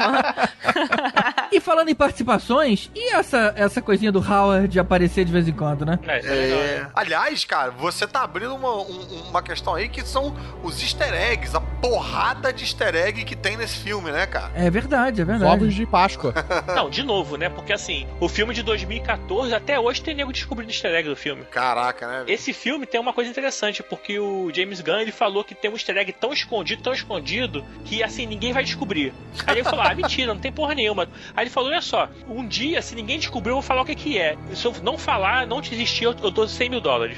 Pra quem? Como é que é? Mas o quê? Do primeiro filme ou do segundo filme? Não, do segundo, desse filme novo. Mas eu não entendi. Qual é a ocasião que ele dá 100 mil dólares? Não entendi. Então, assim, que se ninguém descobrir qual é o easter egg, ele tá falando que existe um easter egg muito escondido. E o pessoal tá falando que não, que ele tá inventando isso pro pessoal ficar vendo o filme. Ele tá falando que não, que existe, e se não existir, ele dá 100 mil dólares. Ele fala que ele Ah, tá tá. apostando 100 Pra mil todo mundo que viu o filme. Não, caralho, ele tá. ele tá pra quem que ele vai dar 100 mil dólares? Que É, porque ele não vai dar 100 mil dólares porque ele tem certeza de que esse easter egg tá lá. O que ele quer dizer é isso, né? É, exatamente, exatamente. Mas, cara, um que eu vi ali, eu até comentei com o Tibério, deve ter sido por isso que eu tomei o esporro do gordinho. O- Quando eles estão fazendo aquela passagem de planeta ali, tem dois malucos brigando. Esses dois caras eram ajudantes do Thanos, que estavam brigando, ficavam brigando o tempo todo. Foi, foi, foi. É, Essa cena que eles fazem vários saltos e aparece o, o, o Rocket com a cara toda torta. Mas alguém lembrou da Era do Gelo? Do esquilinho Scratch? É, sim, igualzinho, sim. É Aquela, Scratch. aquele, aquele bichinho que, É pro- que procura nós, parecia Porra, assim, e um dos saltos que tem o Stan Lee conversando com os vigias, cara. Eu fiquei bolado de ver os vigias na tela, cara. Achei foda. É, eu É, achei, foi mesmo- eu achei muito bom os vigias, mas eu achei que o Stan Lee ficou meio perdido nesse filme. Eu preferia ter visto ele como um ET em alguma em algum bar, alguma coisa assim, mas ele ali acho que, Que cansou isso, um cara? Eu pouquinho. achei foda, cara. Eu achei irado demais. É. Assim, nessa hora eu achei legal. Na cena pós-crédito eu achei demais. Aí já meio demais. Qual, qual é a aparição dele na cena pós-crédito mesmo? É, ele sentado, os vigias indo embora e ele falando: Peraí, vocês não vão me levar? Pensei que precisava de uma carona. É, pera, eu quero, eu quero Ah, contar mais tá. coisa. É o callback dessa piada, né? Como é que eu volto pra casa, não sei o que. É. Tipo assim, aí tu vê que nitidamente é tudo computação gráfica, só a cabecinha dele dentro da bola do astronauta que, que é filmado. Então, assim, eu não gostei dessa, dessa cena pós-crédito especificamente. Nos créditos, inclusive, né? Fica o nome de uma galera, fica aparecendo I am Groot, vai trocando à Uhum. medida que os créditos vão subindo. Que horas aparece isso? No Várias final. vezes ao longo cara. do- dos créditos. Várias vezes. Tá subindo eu- eu letrinha, perdi. aí no meio da letrinha tem um I am Groot. Isso. E aí de repente muda o I am Groot pro nome da pessoa certa. Isso. 30 segundos aparece outro I am Uhum. Groot. Maneiro. Algumas Vou ter vezes. que ver né? de novo. Tem os personagens dançando, todos Sim. eles, desde a Nebula, bom. Sim, sim. Gamorra. E tem até o personagem do Game Master lá, do Jeff Goldblum, que vai aparecer no Thor, que aparece dançando nesse filme. Ah, Só que ele não aparece no filme e nem em nenhuma cena extra. Cara, a voz da Miley Cyrus, vocês chegaram a reconhecer na hora? Vocês já sabiam? O que que tem a Miley Cyrus? Ah, ela fala, ela é a voz da... Mainframe, eu ouvi depois, assim, mas não- na hora eu nem me toquei, Não, não, não, mas a, main, a, main, a mainframe nesse filme não fala. Peraí, peraí, peraí, mas peraí, eu não, eu não sei do que você tá falando. Que isso, Mariana, do, do Miley Cyrus? Também não sei, fui ver no... no... A- aque- aquele grupinho do Stallone, Aham. uma- quem faz a voz de uma, de uma personagem feminina ali é a Miley Cyrus. Nossa! Eu não reparei isso. E tá nos créditos? Ela é um dos saqueadores. Na hora que os, tá, tá mostrando eles, ah, eu tô, vamos aqui falar por ele, que aparece o Stallone, aparece a Altea, aparece Tá, o... na hora dos fogos pro Yondu. Um desses personagens que aparece é dublado pela Miley Cyrus quando ele fala. Que Eu viagem, tenho que rever, cara. eu não reparei isso não. Bem, provavelmente deve ser um personagem que tá com a língua de fora, né? E aquele cara que vai ser um personagem meio surfista prateado ali, meio diamante, ele vai ser interpretado pelo Michael Rosenbaum, que era o, era o Lex Luthor no Smallville. Nossa, esse cara é muito bom, cara. Esse cara é ele muito fazia bom. a voz do Flash na Liga da Justiça. Ele vai fazer quem? O Rosenbaum. O Martinex. É o melhorzinho do Smallville, né? prateado genérico ali. É. Agora, uma coisa desses easter eggs finais, aquela hora que a, a mulher fala no Adam, que vai ser o, o Warlock, Aham. ela aponta por alguma coisa que eu não entendi. O que, que era aquilo ali? Era um sarcófago? Ah, Eu- é, eu- eu que não merda reconheci. era Não, é a câmera, a câmara de geração. Aquilo ali é uma incubadora. É, é tipo um casulo, é da onde ele sai, é uma borboleta maravilhosa. Um Ah. casulo de incubação onde tá sendo feito o Adam Warlock. E o Adam Warlock é um dos principais antagonistas do Thanos, né? Sim. Ele carrega a joia do espírito, né? Já derrotou o Thanos. E ele era o. Ele utilizava a joia da alma. E ele morreu também uma, uma época na Marvel, não morreu? Ou eu tô lembrando Ah, errado? diversas vezes. Todo mundo já Talvez morreu. seja na confundido Ah, com o morrer? Capitão Marvel, Ah, né? O Capitão Marvel é Marvel morreu de câncer. É, O Capitão Marvel foi o personagem de quadrinhos que durou, ficou morto por mais tempo. É. Eu lembro que eu lia quadrinhos na época que ele morreu. O Adam Warlock, ele provavelmente já indica uma conexão com o próximo filme dos Vingadores, né? Que é a Infinity War lá, né? Aliás, falando nesse, nessa ligação com o filme dos Vingadores, tem um- uma coisa curiosa pra gente comentar sobre como a Marvel constrói o universo é, cinematográfico, né? Que é, é, a gente sabe que lá na frente, em algum momento, os Guardiões da Galáxia vão se juntar aos outros. E foi mais um filme que o filme inteiro é independente do que tá acontecendo nos outros filmes. É. Tipo, podia ter uma das cenas que passa na Terra, podia aparecer um, um Tony Stark da vida vendo Eu aquilo. esperei, eu esperei que aparecesse Mas pelo não menos tem. Então eu tava você aceitando sabe até um Falcão, tava aceitando até Diferente um... de outros concorrentes que a gente não vai dizer quem são, porque senão vão chamar a gente de Marvete safado, mas é que tudo atabalhoado no- no- nos filmes é, é tudo com muita calma. Cara, calma. No momento certo, a gente vai juntar os Guardiões com o resto dos, dos heróis da Marvel. Só que não precisa atropelar, porque a gente sabe o que tá fazendo. Isso é um negócio que eu bato palmas pra organização que eles têm. Sim. Eu já acho que eles mantiveram o que tinham mantido no primeiro, eles mantiveram os Guardiões separado desse universo da Marvel. Ele tem elementos que estão presentes no universo da Marvel, tem as Joias do Infinito estão lá, o Thanos tá lá, mas eles não conectam diretamente com nenhum filme da Marvel. Você não, você não tem como pegar os filmes dos Guardiões e dizer, ah não, ele se encaixa aqui na timeline. Uhum. Ele pode ser muito tempo atrás numa galáxia muito distante. Faz isso. É, você não, realmente não tem no- noção temporal. Mas eu, acho, eu, eu senti uma falta de, por exemplo, naquela cena em que o Ego tá dominando a Terra lá, tá crescendo lá a bolha assassina, de aparecer algum super-herói ali pra. O que que está acontecendo aqui, né? Tipo. Porra, eu ia ter vibrado muito, cara. Se aparecesse qualquer um ali, eu ia ter vibrado muito. É, porque assim, não é possível que ninguém tá vendo aquilo, sacou? É, É, mas mas por outro lado também, né, cara? Olha o tamanho da Terra, né? Era, por outro lado, a parada foi muito rápido. É. Foi uma coisa que acontece muito rápida e acontece naquela cidadezinha pequenininha lá naquele canto. É, pois E é. é rápido. Se essa parada tivesse acontecendo agora em Madureira, tu não ia estar sabendo. Tipo, se tivesse acontecendo, se ele tivesse plantado no meio de Nova York, É, aí era outra beleza. coisa. Mas não, tá no, no mato, no meio de uma cidadezinha afastada. No Missouri, né? né? Então, tipo, a parada aconteceu ali. Eu esperava, talvez, alguma coisa numa cena pós-crédito Analisando, né? de mostrar alguma coisa. Sei lá, É. alguém investigando aquilo, ou um cientista, ou um dos heróis, ou um- algum herói ali, ou o Banner, ou. Hank não, Banner não, porque ele não tá mais aí. Mas, o tipo, o Stark, alguém investigando aquilo. Isso eu esperava. Agora, dentro do filme, não. Pô, o Michael Douglas podia ser do caralho, né? Michael Douglas até poderia ser. Ou aquele cara do Thor. Ah, é. é não, esse maluco, esse maluco foda-se um pouco, né? O Selvig. É. Agora a gente, a gente tava falando do Groot e foi, cara, assim, eu tava com muito pé atrás com o Groot nesse filme, porque eu gosto muito do Groot, o que ele é, de verdade, né? O que, ele foi no primeiro filme, de tipo, sair quebrando porrada, não sei o que, e, e ficando gigante, dando porrada nas tudo. E aí, assim, cara, quando eu vi o trailer, que eu falei, só vi as cenas de comédia, assim, achei, cara, sério que a gente vai ter que aturar esse. Mas na moral, a porra, muito legal, né, cara? Dá vontade de ter um, É. um desses em casa, né? Total, Tipo, onde que eu compro o meu Groot, né? Não tem como não, não, não gostar do Baby Groot. Tem como. Não, quem não gosta não tem coração. Cara, se você não gosta do Baby Groot, você é uma pessoa má. É, exatamente. GG, o que você que gostou do Baby Groot? do Groot? Não, não, eu gostei do Baby Groot. Eu achei talvez uma, uma questão muito infantil. Na verdade, ele era um bebê, né? Tanto que era o Baby Groot. Uhum. Eu acho que talvez eles tivessem que deixar o Baby Groot guardado na nave enquanto iam pros lugares perigosos. Porque você não Você leva uma criança para o tipo de situação que eles expunham o Baby Groot. Ah, mas ele é uma Ele é criança uma de árvore, cara. É pois tipo é. o bebezinho dos Pois incríveis. é, até porque uma coisa que eu achei muito bonita deles é que todos eles ali têm uma relação de paz do- É, do, Baby total. Groot. Então isso é muito bacana. Eles talvez não es- exporiam uma pessoa inde- tão indefesa assim. Ah, é, GG já quer situações. chamar o conselho tutelar, acabar com essa, essa palhaçada aí. Achei que só perdeu um pouquinho a mão. No início, a Gamorra fala pra ele: O que você tá fazendo aí? Você pode se machucar, vai pro canto ali, não sei o que. Logo no início, na primeira cena do filme. Cara, dá um esporro nele, assim, eles deixam ele na nave. É que ele sai mesmo.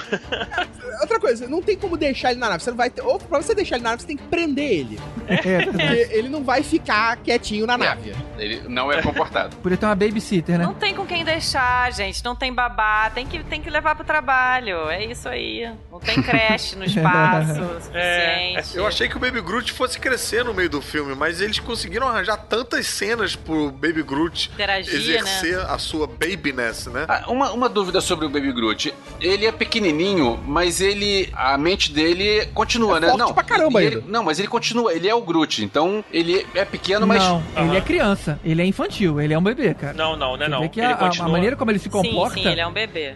A maneira como ele se comporta é o de uma criança, cara. Cara, mas é, é o Groot. Mas ele é o Groot no sentido de que aquelas raizinhas dele crescem, né? Ele tem, ele não é um bebê indefeso completo. Não, mas né? o Groot adulto é igual o adulto, o Groot criança. Não, Não. mas eu, Eu, eu tanto acho que ele é criança porque uma das cenas extras é ele adolescente, ele fica meio respondendo Sim, sim, o é. Quill, Isso, né? ele ali no fala, videogame, Ele né? mentalmente "I am ele é uma Groot", ele criança, fica falando, sim. como assim? Não. Sim, mentalmente ele é a graça O que é eu essa. gostei dessa cena é porque aí você já tem o tempo, já tem uma passagem de tempo ali, né? Com o detalhe dessa cena pós-crédito é que antes era só o Rocket que entendia e agora o Peter Quill já entende também. Exato. Ele fala, I am Groot, e ele responde, não, não é isso, tal, o que, que você tá falando? Sabe, ele tá entendendo o que tá acontecendo. Isso eu gostei Ah. bastante, porque aí você já tem uma passagem de tempo. Que na verdade, do primeiro filme pra esse segundo, esse é o único filme da Marvel que você não tem o tempo elapsado real, né? Você tem aí que passaram-se, acho que eles falam de semanas, Ah, é? poucos meses, dois meses, três meses entre o primeiro filme e esse. Será, cara? É, o tempo de filme, dos personagens. Agora, o Baby Groot pra mim foi a cena mais tensa de todo o filme, era qual o botão vermelho que ele ia apertar aquilo ali. Foi, cara, tipo, foi muito bom aquilo, cara. Aquilo foi muito meu Deus, cômico. Pra mim, essa cena do Rocket explicando pra ele qual o que, que ele tinha que fazer. É. Então, você que primeiro mexer nessa depois e apertar esse botão. Não aperta esse botão, senão você mata todo mundo. Aí vai, Agora vai. repete Agora o que você vai, tem que é. fazer. Vai. E a continuação dessa cena, com o cara falando, alguém tem uma fita? Aí todo mundo É, no meio da É, porradaria. da Quem tem uma fita? Cara, e vocês já repararam? Cada hora alguém perguntava numa caixa de som diferente, cara. Então parecia que as É, pessoas estavam em volta, É, foi é. muito maneiro. E Não, mesmo. e maneiro que, que foi assim: Ô Drax, serve fita adesiva. Aí, sei lá, alguma coisa assim. Aí ele, mas porra, que não que tá perguntando se serve, tu não tem nenhuma delas, caralho. tipo, É, pode bom, crer, cara, que muito tá bom. isso? Lógica portuguesa, né? Ficou meio tipo, porta do ro- fundos isso, cara. porradaria rolando. Ai, meu Deus do céu. Não, e essa relação que aí o Rocket tá ali explicando pra ele: Não, não é assim que se faz. Aí chega o Peter, você tá deixando ele nervoso, ele não vai conseguir fazer. Aí ele volta pra perguntar de novo: Não, conta de novo, como é que você faz? Cara, essa cena pra mim é uma das melhores do É, filme. muito essa boa. interação de todos eles. É, lembra a primeira cena do filme lá, né? Que é tipo eles lutando Sim, e a é. Groot lá. É a mesma piada.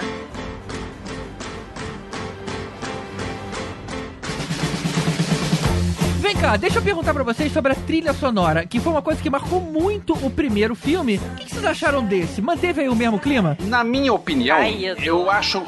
É, é minha opinião pessoal, tá? Geralmente é, a opinião não, é sua pessoal. opinião não é pessoal, É. caralho. a- a- as letras das músicas entram no- na história do, do que o roteiro tá contando. Só que pra mim, pessoalmente, eu gostava mais das músicas do primeiro. Eu conhecia poucas músicas desse. Não só de não conhecer, porque assim, várias do primeiro filme eu também não conhecia.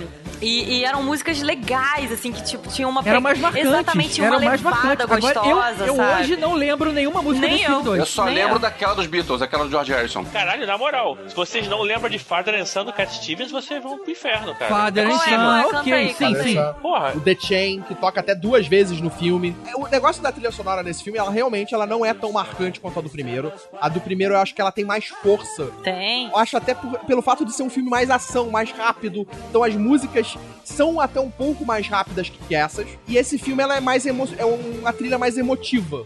Ela tenta te puxar ali. A única música assim que é um pouco mais rápida e orquestrada pra te levantar é a do abertura com o Groot dançando. Que nem eu, não sei nem qual é. Mas não tem nada tão forte quanto Uga, Tchaca, Uga, É, Uga, Uga. Tchaca. Não, não, não teve isso, assim, sabe? Bomb. Essa não era uma música famosa antes do filme. É. O Gachaca tá no de Aluguel. Famosa que eu É isso falo, que eu tô conhecida falando. pelas pessoas de hoje. Mas as pessoas lembram dessa música até hoje. É exatamente o que eu tava falando. As músicas, eh, muitas eu não conhecia e, e adorei. Eu achei que, que trouxeram uma energia pro filme, sabe? E é, e é o charme, né? Tanto que o filme, né, é meio símbolo do filme, é isso, né?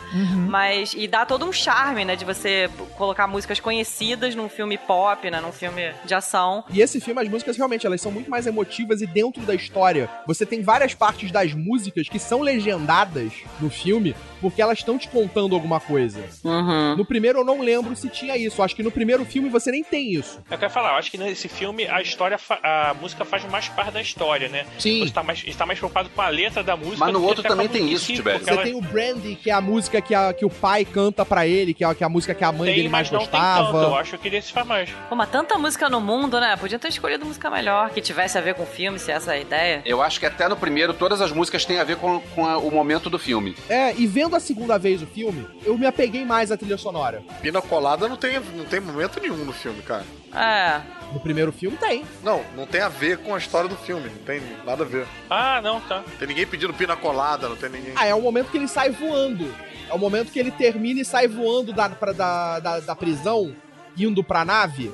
É tipo, ó, eu sou fodão, eu consegui. É escape, né? Tô Escape. voltando aí, ó. Porra, e aí o Drax fala: Cara, você é foda, hein? Você é foda. Porra, você é um cara foda. O que, que você voltou? Ah, voltei pra pegar isso aqui. Porra, você é um estúpido. Tem uma relação com o Who Likes Eu acho que a ideia era isso, era a trilha, a, a, a, a lista que a mãe dele fez pra ele de Awesome Hits é, é, sendo, sendo ouvida por ele enquanto ele vivia todas aquelas coisas, né? Não, não necessariamente. Acho que esse que era o charme, né? É. Músicas que às vezes não tinham nada a ver, né? Que, dentro de um, de um cenário de porradaria, né? O pau comendo e, e ele lá. ah, Tum, que, tum. que era uma forma até dele, feira, dele se, se conectar com ele mesmo, assim, era uma coisa meio, pra mim, uma coisa, é bem, é bem sensível É. essa, essa ideia. Porque era ali, naquele momento ele se conectava, como se ele olhasse pra dentro e como se aquilo fosse até uma, uma certa uma armadura, assim, pra ele, sabe? Então eu achava isso muito bonito e não vi isso no segundo, e eu- e- e- que é uma pena, porque eu acho que é um puta charme do primeiro filme, que não Tudo bem, fizeram o que fazem sempre com as coisas, com as trilhas sonoras, que é ajudar a contar a história, né?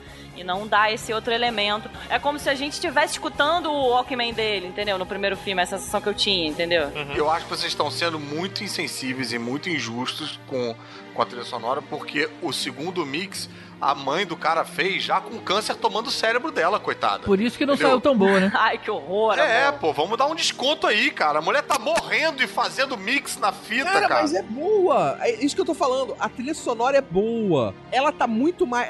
A primeira trilha, é, realmente, ela é mais empolgante, mas essa trilha. Porque a mulher tava com saúde quando ela fez, ela tava sagaz. Ela tá muito mais dentro do filme do que a primeira. Uma coisa que a Mari tá falando, mas no primeiro filme a gente tem muito mais o foco no Peter Quill, né? Então nessa tem muitas cenas que ele nem tá, tá longe, assim. Então eles ficam assim, tipo, ele na nave lá, o Rocket fala, pô, e aí? Tem alguma música aí do Peter clonada aí? Ele tem. Aí, no caso, pirateada, né? Que ele chama de clonada. Aí bota pra tocar e não tem nada a ver com o clima, que eles estão matando gente pra cacete tocando aquela musiquinha lá lentona e tal. Então, assim, perde um pouco, né? E agora eles resolveram essa questão da quantidade de músicas quando colocaram um Zune, né? Na jogada. Tem 300 músicas ali Caralho, o dentro. Zune foi muito engraçado, né? Tipo, grande sucesso, né? Um ano depois já não tinha ninguém ouvindo o Zune. Zune existiu? Existiu o Zune, de verdade? Existiu. A Existiu. Microsoft, na verdade, tentou contra-atacar o iPod quando ele surgiu. Foi com o Zune. Só que ninguém comprou. Ah, agora nego É. pega isso e Zune. Ele sumiu.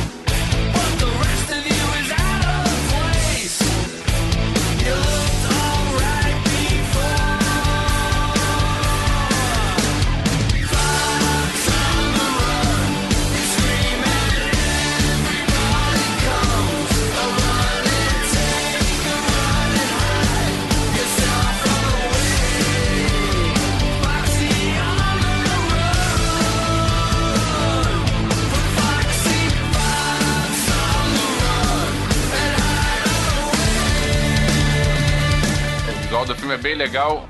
E mais legal do que o visual do filme é o, é o Caruso comentando e quase brigando com o cara na fileira da frente. Eu soube desse barraco. Deixa quieto, deixa O quieto. que, que aconteceu? O que, que houve? Eu não tava com vocês. Ah, bro, tá, vou contar então. Começou o filme, cara. Tipo, tava naquele. naquela. Sabe aquela sequência de abertura da Marvel com a logo da Marvel? Aham. A logo nova, inclusive, né? É, eu virei pro Tibério, falei qualquer coisa, sei lá, tipo. A gente tava conversando alguma coisa, o Tibério tava falando alguma coisa. Aí um gordinho que tá sempre nas cabines, cara, um gordinho careca, na, na cadeira da frente, virou e, e falou: Silêncio! Ah, então era o Zagal. Não, não era, cara. Aí, beleza, guardei. Então eu falei, caralho, mano, na abertura da parada, porra, é, pô, eu sou ariano, rancoroso, já fiquei puto ali já. Foi passando o filme, chegou um momento que o gordinho foi comentar com o amigo dele, qualquer merda, sei lá o que que era. Ele comentou, eu virei pra ele, eu- aí eu cheguei e falei, silêncio. Aí ele ficou meio putinho e tal. Lá pela, cara, lá pelas tantas, o gordo dormiu no filme. Dormiu assim, tipo, virou pro lado, dormiu, tipo, ah. Aí, quando rolou uma imagem dessa de planeta aberto, eu virei pro Elvis e eu disse uma frase. Eu não puxei um assunto, não foi uma frase com essência. Eu falei, tipo, pô, visual maneiro. Só isso que eu falei, tipo, uma parada assim, tipo, pô, a di- a direção de arte é foda. Foi isso que eu falei, tinha um ponto final. Não foi nem, era nem uma pergunta, tipo, pô, você acha que essa direção de arte é foda? Tinha um ponto final. Aí, o gordinho virou e fez... Aí, brother, eu falei, ah, tomar no cu, vai dormir, ô viado. Porra. Só que aí eu já tava meio puto. E aí eu falei isso meu alto, cara. E o Voltor, que tava a quatro pessoas de distância de mim, ouviu e começou a rir. Aí o Voltor começou a rir, Gordinho começou a rir, Miranda começou a rir. Ficou uma Miranda, fileira. gordinho, todo mundo rindo pra caramba. Gordinho imaginando o gordinho levantar e brigar com o Caruso. Aí eu confesso que eu perdi umas partes do filme meio de raiva, assim, puto. Imaginando a hora que eu ia sair rolando a escada com o gordinho lá. Pô, eu devia ter visto, cara. Não, não devia não, cara. Pior que o Miranda se segurando pra não rir também, cara. Muito engraçado.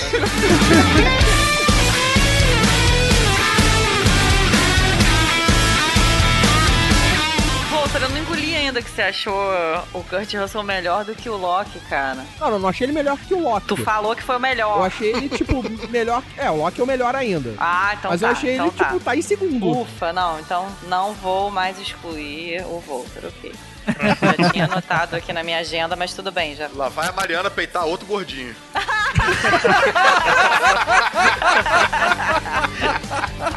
Problema de família. Representando a família.